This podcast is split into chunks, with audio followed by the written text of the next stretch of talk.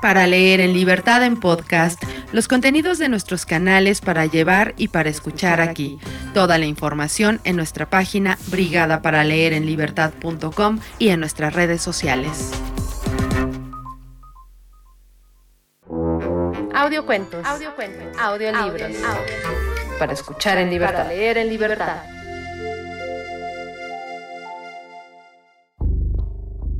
El pasillo del azúcar. La maestra Marilú es un mutante, dijo Raquel. ¿Un qué? pregunté.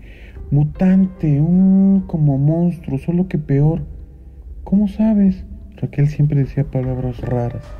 Era la hora del recreo y solo nosotros dos estábamos en el salón. La maestra nos había castigado por estar hablando a media clase. Pues no es difícil darse cuenta, basta ver su cara. Realmente la maestra Gorilú era espantosa, pero mutante. Yo preguntaba cómo lo descubriste.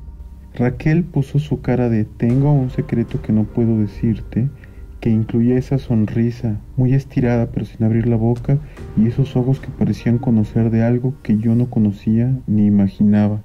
Me chocaba cuando lo hacía.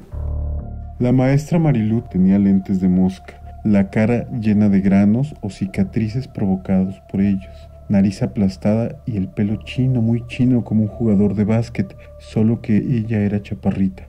Claro, en relación con los adultos porque era más alta que nosotros. Bueno, que Raquel no, que era la más grande de las niñas. Era la maestra más regañona. Cuando te portabas mal te castigaba. Si no sabías lo que te preguntaba, te jalaba de las patillas o daba coscorrones, y si estabas masticando chicle, te lo pegaba en el pelo. Nunca sonreía. Todos le teníamos miedo. Mucho. ¿Prometes no decir nada, Bernardo? Me preocupaba cuando decía eso. Siempre salía algo mal. Prometo. Ayer la vi en el súper, susurró Raquel. ¿A la maestra Monstrilú? Si me lo hubiera topado yo estaría muerto del susto. Yo iba con mi mamá. Eso cambia las cosas. Así nada puede pasarte. Ella iba sola, continuó. Llevaba un carrito vacío. Eso fue lo primero que me hizo sospechar. ¿Por qué? Pues porque en el súper todos llevan carritos llenos, tonto. Nunca me había fijado. Y luego Mamá estaba escogiendo la verdura. Como trabaja, siempre vamos al súper de noche cuando no hay mucha gente. Mi mamá también trabaja, pero no nos lleva de compras a Alfredo y a mí. Dice que damos mucha lata. Y entonces un balón golpeó la puerta del salón. Nos hizo brincar a los dos. Niños, oímos gritar a alguna maestra allá afuera. A pesar de estar castigado, me parecía más interesante lo que estaba pasando adentro. Raquel se me quedó viendo con aquellos ojos que parecían muy chiquitos para su cara. Respiró profundo y dijo, y entonces mi mamá me mandó por el azúcar. Me quedé viéndola. Pasó un segundo. Ella me miraba sin parpadear. Pasó otro.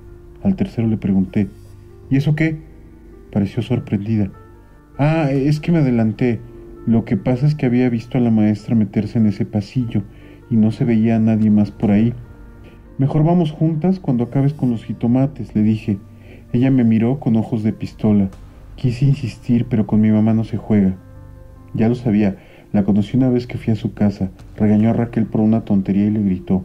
Pensándolo bien, daba tanto miedo como la maestra. Y allá voy, al pasillo del azúcar. Iba pensando en qué le iba a decir a la maestra cuando la viera. Yo no sabría. Esperé un momento para ver si la veía salir, pero tardaba. Desde las verduras mi mamá no podía verme, pero la oí decir, Raquel, apúrate. Seguro que le gritó, así era su mamá. Y ahí me di cuenta de que no había nadie más en esa parte del súper, solo ella y yo. Raquel hizo una pausa y por un momento me pareció que todo se había quedado en silencio, pese a que en el patio seguía el recreo y todos los gritos de los niños parecían el zumbido de un insecto gigante y en la pared arriba del pizarrón el segundero del reloj hacía cric, cric, como un grillo. Caminé hacia el pasillo. Iba despacito, despacito, tratando de tardarme lo más posible. La imaginé como una bailarina con sus piernas largas dando pasos lentos. Pero no era tan lejos. Ella seguía ahí adentro. No entendía cómo podía tardarse tanto en escoger un paquete de azúcar. Mi corazón se empezó a acelerar. Pum, pum. Pasé el pasillo de las galletas y los cereales, pum, pum. El de las sopas y las latas, pum, pum. La vieja no salía del de la sal y el azúcar, pum, pum. Dejé atrás el de los granos y el arroz, pum, pum. Y cuando llegué al del papel del baño, pum, pum, me detuve, pum, pum. Me temblaban las piernas, pum, pum, no podía seguir avanzando.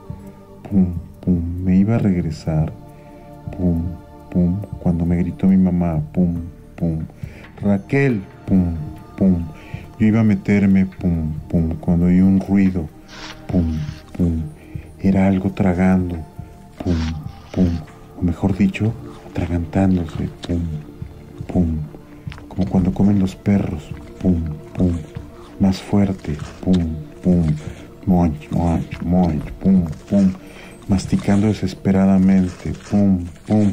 Raquel, caramba, pum, pum. Y sin pensarlo más me metí en el pasillo pum, pum, y lo que vi me dejó fría. Tronó la chicharra en el patio. Los demás niños entraron al salón gritando.